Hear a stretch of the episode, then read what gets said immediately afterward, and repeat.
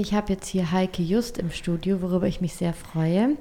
Denn ich habe mich schon länger gefragt, was eigentlich genau die Energiegenossenschaft macht, außer dass ich da auch wie eine Art von Verbindung habe, weil ich Strom beziehe über einen Dachverband, der euch nahesteht, aber dazu später mehr. Ähm, Heike, du bist bei der Energiegenossenschaft Leipzig ehrenamtlich oder beruflich? Also ehrenamtlich. Äh, dadurch, dass wir eigentlich das Geld für Photovoltaikanlagen, also oder für erneuerbare Energien ausgeben wollen, geben wir uns als Vorstand eigentlich nur einen kleinen Obolus. Okay. Ich kenne das Konzept von Genossenschaften eigentlich eher so aus dem Bankenbereich oder aus dem Baubereich. Wie funktioniert denn die Energiegenossenschaft so im Vergleich zu anderen Genossenschaften und vielleicht auch im Vergleich zu einer normal kapitalistischen Organisationsform? Nee, die Genossenschaften sind halt gut dafür, um jetzt so basisdemokratisch zu sein, wo halt wirklich Menschen miteinander äh, ihr Geld zusammenzutun, um was Positives aufzubauen. Jeder hat ein Sprachrecht, egal wie viel Geld er reinlegt, äh, kann mitbestimmen. Es gibt immer Generalversammlungen, wo dann auch immer der Jahresabschluss vorgestellt wird und die, die äh, alle sich ein Bild machen können, wie es der Genossenschaft geht und auch was wir so machen, auch im Vorstand und äh, kann sich da auch einbringen. Sind immer sehr interessiert auch an Aktivmitgliedern, die sich einbringen wollen und äh, dadurch lebt die Genossenschaft sozusagen. Und es gibt jetzt keinen, der jetzt der Chef ist, der jetzt das Geld abzieht oder so, sondern es haben alle, wir haben bis jetzt ja auch schon zwei Jahre lang äh, Dividende ausgeschüttet. Dann hat derjenige, der, der eine Einlage hat, einen Prozentsatz halt als Dividende zurückbekommen und das hat jeder bekommen, egal wie, also wie er sich eingebracht hat oder so. Das ist äh, kann jeder sozusagen was dran verdienen. Und es bleibt auch hier äh, vor Ort und wird nicht irgendwo in welchen Banken irgendwo anders hingebracht, äh, äh sondern es bleibt hier in, in Leipzig. Und wie viele Mitglieder hat eure Genossenschaft jetzt? Ungefähr 250 Mitglieder. Die jeweils eben einfach Anteile an der Genossenschaft haben. Ne? Genau. Ab 200 Euro kann man bei uns mitmachen. Dann äh, hat man zwei Anteile. Und äh, wir haben eine Grenze bis 20.000. Und so viel kann man dann einlegen. Wie ist eure aktiven Quote? Was würdest du sagen? Also bei diesen Versammlungen, bei den regelmäßigen, wie viele Leute kommen da von denen? Also man kann zum Beispiel sagen, jetzt bei der Generalversammlung, ne, dann sind ja 250 Leute eingeladen und es sind eigentlich 30, 40 Leute da. Okay. Ja. Mhm. Okay, ist ja nicht schlecht eigentlich als Quote. Okay. Ihr habt ja drei größere Projekte. Das ist einmal kein Haus, sondern ihr versorgt eine Druckerei, die in einem Haus sich befindet im Erdgeschoss, ne, von ab 2015. Dann habt ihr noch ein Geflüchteten, eine Geflüchtetenunterkunft, die ihr mit Strom versorgt. Und jetzt ähm, seit 2020 das neueste Projekt ist ein genossenschaftliches Bauprojekt, mit dem ihr zusammenarbeitet. Ähm, kannst du uns was über die drei Projekte jeweils sagen, auch worin die sich unterscheiden? Genau, also wir haben gestartet mit, dem, äh, mit einer Photovoltaikanlage auf dem Hubfeldsande. Das ist hinten in Böhlitz-Ehrenberg äh, eine ehemalige ähm, Pianofabrik und da sind jetzt sehr viele Bands drin und auch eine Druckerei. Und wir haben diese Anlage so dimensioniert, äh, dass die Druckerei uns den Strom abnehmen kann, äh, uns dafür einen Strompreis bezahlt und wir dadurch äh, die Anlage amortisieren und die dann äh, nach 20 Jahren werden immer Anlagen ausgelegt, dann halt dann auch abgeschrieben ist und zum Schluss dann im Plus rauskommt. Und das ähm, andere Haus? Das äh, ist in der Arno-Nietzsche-Straße und das ist ein äh, Flüchtlingsheim. Ähm, und ähm, der Verwalter von dem Flüchtlingsheim wollte mit uns zusammenarbeiten. Da haben wir eine Anlage draufgebaut. Ja, die ist, die ist ungefähr 100 Kilowatt Peak. Hupfeld ist auch ungefähr die Größe 100 Kilowatt Peak. Äh, in der Anonitsche Straße äh, können halt die, die Geflüchteten den Strom nutzen und äh, der, der Träger, der Panicharion, äh, bezahlt uns dann den Strompreis. Und das neueste Projekt das ist Auerhaus. Da haben wir es mal, also es ist eher so ein, so ein Forschungsprojekt gewesen. Da haben wir uns mal probiert an Mieterstrom. Äh, Auerhaus ist so eine, auch eine Genossenschaft, da haben sich mehrere Familien zusammengetan, haben ein Haus gebaut in genossenschaftlicher äh, Bauweise sozusagen und äh, haben bei uns angefragt, ob wir nicht eine Photovoltaikanlage damit bauen wollen.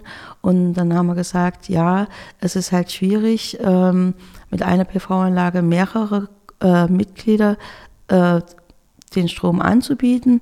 Und das geht eigentlich nur über dieses Mieterstromprojekt. Das ist aber leider auch nicht so leicht, weil man dann sehr viele Zähler haben muss, um zu wissen, wie viel verbraucht der Mieter, äh, haben dann auch so, dass, dass wir das, den kompletten Strom den, den Auerhausleuten zur Verfügung stellen und dann separat in einzelnen äh, Wohnungen dann abrechnen. Und wir kaufen sozusagen, also bei Photovoltaikanlagen ist es ja manchmal so, dass auch keine Sonne scheint oder Schnee liegt auf den Modulen. Dann muss man halt auch Strom einkaufen. Und beim Auerhaus ist es so, wir kaufen den Strom ein, produzieren unseren Photovoltaikstrom und verkaufen sozusagen den Mix dann an die Mieter. Hat den Vorteil, dass der Photovoltaikstrom erstens fast 20 Jahre stabil ist und auch günstiger als der, der eingekaufte Strom. Das heißt, diese Projekte unterscheiden sich darin, an wen Strom verkauft wird. Also einmal ist es gewerblich und dann im dritten Fall geht es dann halt direkt ähm, an die MieterInnen in diesem Haus. Genau. Das ist der einzige Unterschied. Normalerweise hat man einen Abnehmer ne, und der hat äh, seinen eigenen äh, Stromvertrag äh, und zieht davon Strom. Wenn er aber den Strom aus der Photovoltaikanlage zieht, braucht er den nicht aus dem Netz ziehen. Das heißt, seine Netz, Netzkosten sind niedriger, weil er ja diesen günstigen Photovoltaikstrom bekommt. Ne? Als ich geschaut habe, ähm, eben nach euren Projekten so in der Vorbereitung, war ich ein bisschen erstaunt, dass es nur drei Projekte sind, weil ich dachte, weil ihr ja auch nach Flächen sucht, dachte ich, ach, ihr habt bestimmt 20, 30 kleinere Anlagen irgendwie irgendwo. Warum sind es so wenige und was sind, was sind so die Hürden, die euch davon abhalten, mehrere kleinere Photovoltaikanlagen auch zu bauen? Oder lohnt sich das nicht?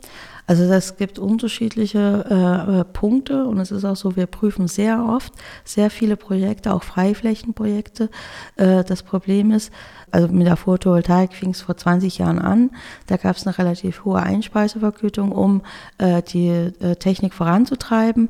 Die ging aber sukzessive nach unten und zurzeit ist sie eigentlich unter den Gestehungskosten. Das heißt, man macht immer miese, wenn man einspeist, weil das eigentlich die Kosten viel teurer sind. Und deshalb muss man jetzt gucken, dass man halt einen Abnehmer hat, unten drunter, der den Strom abnimmt und einem den Strom bezahlt, den er abnimmt. Und es muss ungefähr so 60 Prozent sein, sonst wären heutzutage diese Anlagen nicht wirtschaftlich. Genau, und jetzt kommt dann noch dazu mit dieser Krise, die wir ja gerade alle haben, äh, dass es äh, auch viele sagen, sie wollen jetzt äh, autark sein vom Stromanbieter und wollen eine Photovoltaikanlage. Das heißt, sehr viele Personen suchen nach Anlagen. Das heißt, wir haben extreme Probleme, Wechselrichter zu kriegen, die Module überhaupt zu bekommen und ähm, auch, auch Installateure, wo wir aber jetzt selber versuchen, selber zu installieren. Aber wenn, wenn es so schwer ist, diese, diese Komponenten zu bekommen, dann äh, hemmt das natürlich. Ne? Und die Photovoltaik-Komponenten werden ähm, die in Europa hergestellt oder kommen die aus China oder wo werden die hergestellt? Also ursprünglich kamen sie aus Deutschland, da gab es zum Beispiel das Q-Cells hier oben bei Dessau, war super, super Firma, aber leider haben die Chinesen rausgekriegt, wie die das gemacht haben und haben es natürlich günstiger in China äh, nachgemacht. Das heißt, Q-Cells ist eigentlich nicht mehr aktuell und die meisten Module kommen aus China. Also bei Kleinanlagen äh, ist es so, dass der Stückpreis relativ hoch ist pro Kilowattstunde, was eine Kilowattstunde an Gestehungskosten kostet. Je kleiner die Anlage ist, der Aufwand, eine kleine Anlage zu planen, ist genauso aufwendig wie eine große Anlage. Und gerade wenn man auch viele Module kauft, kriegt man ja Rabatte und solche Sachen. Deshalb sind kleine Anlagen vom Arbeitsaufwand lohnt sich dann einfach nicht. Dass wir eigentlich auch sagen, dass wir unter 30 Kilowatt eigentlich auch keine Anlagen bauen. Und man kann jetzt aber schon sagen, dadurch, dass die Einspeisung sich nicht mehr lohnt, dass das Einzige, was zukunftsfähig so und wirtschaftlich ist, eigentlich der Mieterinnenstrom ist, oder? Oder eben nur einen Abnehmer zu haben, was, Also- ja, was ja das Gleiche ist eigentlich. Ja, also der Eigenverbrauch ist halt sehr wichtig. Ne? Wir haben halt so ungefähr 60 Prozent, dann kommen wir auf plus minus null nach 20 Jahren. Und äh, bei dem Mieterstrom ist nur das Problem, da kommen viele zusätzliche Kosten dazu. Man braucht für jeden Mieter einen Stromzähler. Normalerweise hat man nur einen sozusagen, der auch beide, beide Ströme, also vom, von, der, von der Photovoltaikanlage und äh, von dem eingespeisten, also von, vom Netz gekommenen Strom zusammentut. Und diese Abrechnung ist, ist ziemlich aufwendig und es, es braucht ziemlich also Technik, mehr Technik. Mhm. Und macht euch da auch das, macht euch da auch Probleme, dass die Struktur, also die Netzstruktur ja so ein Monopol ist von L-Netz? Also es gibt zum Beispiel halt so ein Elektrowerk ist Schönau, ja, äh, die haben zum Beispiel das Netz gekauft, die können halt genau das machen, was sie wollen. Es gibt noch natürlich Vorgaben vom L-Netz, aber ähm, ich sag mal so, im Endeffekt haben sie uns immer noch reingelassen in ihr Netz sozusagen. Ne? Hm. Das heißt, der Kontakt, der Kontakt zu den anderen Stromanbietern ist okay. Also inwieweit müsst ihr viel mit denen kommunizieren, praktisch mit den Privat, mit den privaten Firmen und auch mit den halbstaatlichen Netzgeschichten oder sind die ganz privat? Ja, man muss halt anmelden, dass man da eine Photovoltaikanlage bauen will und dann den, äh, den Netzpunkt dann einspeisen möchte. Ne? Gibt dann Verträge und dann äh, auch, äh, es gibt auch immer einen Schaltschrank zu jeder Photovoltaikanlage mit äh, Schutzeinrichtungen und die ähm, müssen halt eingehalten werden. Der Schaltschrank wird abgenommen und wenn die sagen, nee, das ist uns zu unsicher, was sie hier gebaut haben, dann wird die nicht ans Netz gestellt. Ne? Gibt es auch so einen großen Hebel, kann man dann runterdrücken, jetzt ist er am Netz. Hast du den schon mal bedient? Nee, also ich hätte es machen sollen, aber ich wollte, das war die erste Anlage beim Hubfeldcenter, die habe ich abgenommen, während die da ins, Ne- ans Netz ging. Und ich war mehr darauf zu, zu gucken, was, was machen die jetzt hier überhaupt? Also ist- ist es seriös, was hier gerade vorgeht, oder ist jemand komisch? Und dann hat es eigentlich der Elektriker selber gemacht, der den Hebel dann rumgelegt hat. Könntest du noch mal erklären, inwieweit ihr als Stromerzeuger Genossenschaft mit den Bürgerwerken zusammenhängt? Genau. Also ähm, der, die Bürgerwerke sind sozusagen wie so ein Dachverband von den Energiegenossenschaften. Der Vorteil an den Energiegenossenschaften ist halt, dass sie vor Ort in den einzelnen Städten die Energiewende vorantreiben, indem sie Photovoltaik, Wind und, und äh, Wasser vorantreiben. Und natürlich möchte man auch den, ähm, also wenn jetzt zum Beispiel eine Genossenschaft eine große Anlage hat, aber keinen Abnehmer, dann kann die zum Beispiel den Bürgerwerken sagen, hier, wir haben diese Anlage, wolltet ihr uns abnehmen, die zahlen, die Bürgerwerke zahlen demjenigen dann den Strom, die dort erzeugt werden. Normalerweise wäre es so, wenn wir jetzt eine Anlage hätten und würden den Strom anbieten, müsste man ja für jeden Stromnutzer selber eine Abrechnung machen und ähm, also das würde dann in mein Metier fallen und das müsste mal, also das wäre viel zu viel Arbeit für uns. Deshalb holen wir uns Hilfe von den Bürgerwerken. Das heißt, die Bürgerwerke machen die ganze Stromabrechnung für, für glaube ich, 150 Energiegenossenschaften auf ganz Deutschland verteilt. Und diejenigen, die bei uns Stromkunde werden, kriegen wir natürlich auch, sagen wir mal, eine, eine Zahlung von den Bürgerwerken für die Stromkunden. Aber dann ist der Strom, den ich dann über euch beziehe, nicht wirklich von euch. Also es ist, wir sind immer in der Planung, dass wir ein, äh, eine Anlage erstellen, die wird dann wirklich den Bürgerwerken geben und das ist dann wirklich eins zu eins für unsere äh, Stromkunden ist. Äh, in Dresden haben sie jetzt zum Beispiel jetzt angefangen, äh, eine Anlage zur Verfügung zu stellen. Also könnte man sagen, der erste Strom, der bei uns hier ankommt, ist der von Dresden. Ein Strom ist nicht grün oder schwarz, sondern der ist, ist Mixstrom. Und je mehr grünen Strom wir einspeisen, umso grüner wird es sozusagen. Und ähm, der gehört an den Bürgerwerken sozusagen, auch wenn der woanders eingespeist wird. Es ist natürlich vorteilhaft, direkt, äh, Direktverbrauch zu haben oder eine Anlage auf dem, auf dem Dach zu haben, weil der erzeugte Strom von den Photovoltaikanlagen ist immer günstiger als der Strom aus dem Netz, also äh, die Standardstromanbieter. Ne? Okay, verstehe. Wie ist der oder wie reagiert eure Genossenschaft auf die Krise? Habt ihr mehr Anfragen, auch vielleicht mehr Mitglieder, einen größeren Bedarf? Kann ich dir gar nicht so sagen. Okay. Und die Preise, die jetzt die Menschen, also von diesen Projekten haben, die sind ja von den insgesamt steigenden Energiepreisen nicht betroffen, oder? Richtig. Also das Positive bei einer Photovoltaikanlage ist, dass man die für 20 Jahre plant und äh, wirtschaftlich berechnet, äh, einen Strompreis sozusagen anlegt, der 20 Jahre theoretisch stabil ist, also zumindest der, der, der technische Preis für die Anlage äh, ist einmal, wird einmal bezahlt und steigt nicht weiter. Es gibt natürlich so äh, Verwaltungskosten äh, was halt steigt oder wenn man Strom zukauft, wie zum Beispiel bei dem Auerhaus, wo wir Strom äh, aus dem Netz kaufen für die Auerhausleute, der ist natürlich erhöht worden und so kleine Stellschrauben muss man auch erhöhen, aber normalerweise ist dieser Photovoltaikstrom durchdimensioniert für 20 Jahre und da ändert sich eigentlich nichts. Ähm, jetzt würde ich noch gerne von dir wissen, liebe Frau Heike Just, was ist für die Zukunft geplant? Also die Krise, die Energiekrise scheint bei euch jetzt gar nicht so eine große Bedeutung zu haben im Moment. Ja, es ist halt das Problem, dass es äh, dadurch, dass viele Personen äh, jetzt wirklich auch autark von äh, Stromanbietern sein wollen, alle möglichen Leute jetzt eine Anlage haben wollen, dass es halt Knappheit an äh, den Modulen gibt, an den Wechselrichtern. Die Installateure sind alle überlastet und dann steigen und, und fallen die Preise für die Module und Wechselrichter. Die Installateure können keine festen Angebote machen hm. und das macht es halt schwierig. Ne? Okay, also das spürt ihr sehr wohl. Und ihr sucht ja auch immer nach Freiflächen, möglichst großen, also Hausdächern, zum Beispiel bei Platten. Ähm, Bauten, die es ja in Leipzig schon auch häufig gibt, gibt es ja eigentlich auch diese tollen, relativ großen, flachen Dachflächen. Und auch genossenschaftliches Bauen, ja zum Beispiel die LWB und die Unitas fällt mir da ein. Habt ihr mit denen, also mit so Platten, ähm, auch mal eine Kooperation irgendwie mit so Genossenschaften angestrebt? Wir hatten auch mal von der Stadt eine Schule, einen Plattenbau angeboten bekommen.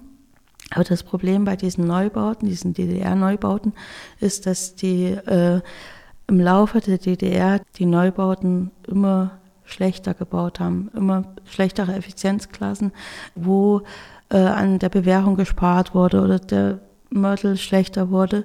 Und das heißt, dass je neuer die Neubauten sind, umso weniger tragfähig sind sie. Und wenn man dann noch zusätzliche Last draufbringt durch eine Photovoltaikanlage, halten die das nicht aus. Und wir hatten ehrlich gesagt auch eine Schule von der Stadt bekommen. Da hat uns der Hausmeister gesagt, die ist so lavete, dieser Plattenbau, da reißen manchmal die Fenster. Und die wurde uns angeboten, um darauf noch eine Photovoltaikanlage zu bauen. Und dann musstet ihr praktisch der Stadt erklären, das geht nicht, weil das stürzt sonst ein. Oder der Hausmeister musste das praktisch dann der Stadt nee, erklären? Na, äh, wenn wir jetzt die Anlage draufgebaut hätten und es wäre was passiert, dann hätten wir ein Problem gekriegt. Mhm. Ne? Und wir haben dann halt einfach gesagt, das ist uns zu heiß, das machen wir definitiv nicht. Und sucht ihr auch, es gibt jetzt ja auch ähm, Entwicklungen hin und Überlegungen hin zu Photovoltaikanlagen ähm, auf Weideflächen, wo unten durch die Schafe halt noch laufen können oder die Kühe oder Photovoltaik auch auf Ackerflächen oder Solarpanels an Hausfassaden. Ihr als Genossenschaft ähm, könnt ihr, also träumt ihr auch praktisch noch von anderen Energiequellen, vielleicht auch von Wind, von einem Windrad oder von, von Wasserkraft, also von Energie aus Wasserkraft oder wie sieht eure Zukunft aus? Was ist euer Fokus jetzt für die nächsten 20 Jahre?